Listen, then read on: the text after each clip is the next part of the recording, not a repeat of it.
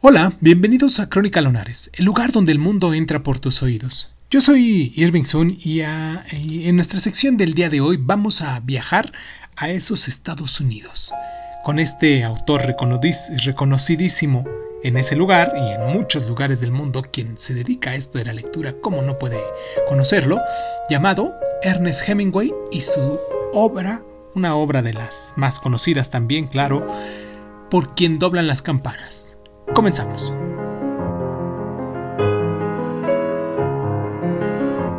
Esta obra, ambientada en el año de 1937 en plena Guerra Civil Española, por quien doblan las campanas, narra la lucha de un profesor universitario norteamericano que ha dejado su empleo para combatir en el bando republicano. Robert Jordan es enviado desde Madrid para liderar a un grupo de guerrilleros que operan en un estado de perpetua problemática debido a cuestiones de, liderazgo. Pablo, cabecilla del grupo, pierde su firme compromiso con la causa debido a la dureza de la guerra y añora una vida de paz rodeado de sus caballos.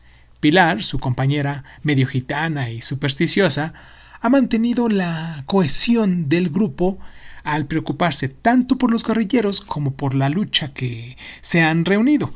Mm, entonces, Jordan enseguida se siente ligado a María, una joven a la que los fascistas violaron antes de ser ejecutada por el bando republicano.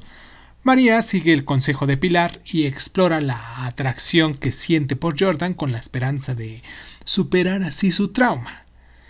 Jordan ve cómo crecen sus dudas sobre la causa republicana y su sensación de alineación mientras intenta enfrentarse a la aversión que le despierta la violencia.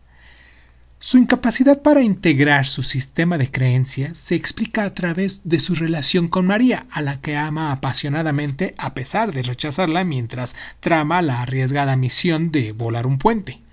Entonces, al final, Jordan se ve forzado a replantearse sus valores personales, políticos y románticos cuando su jerarquía ordenada y coherente de creencias y experiencias queda hecha añicos.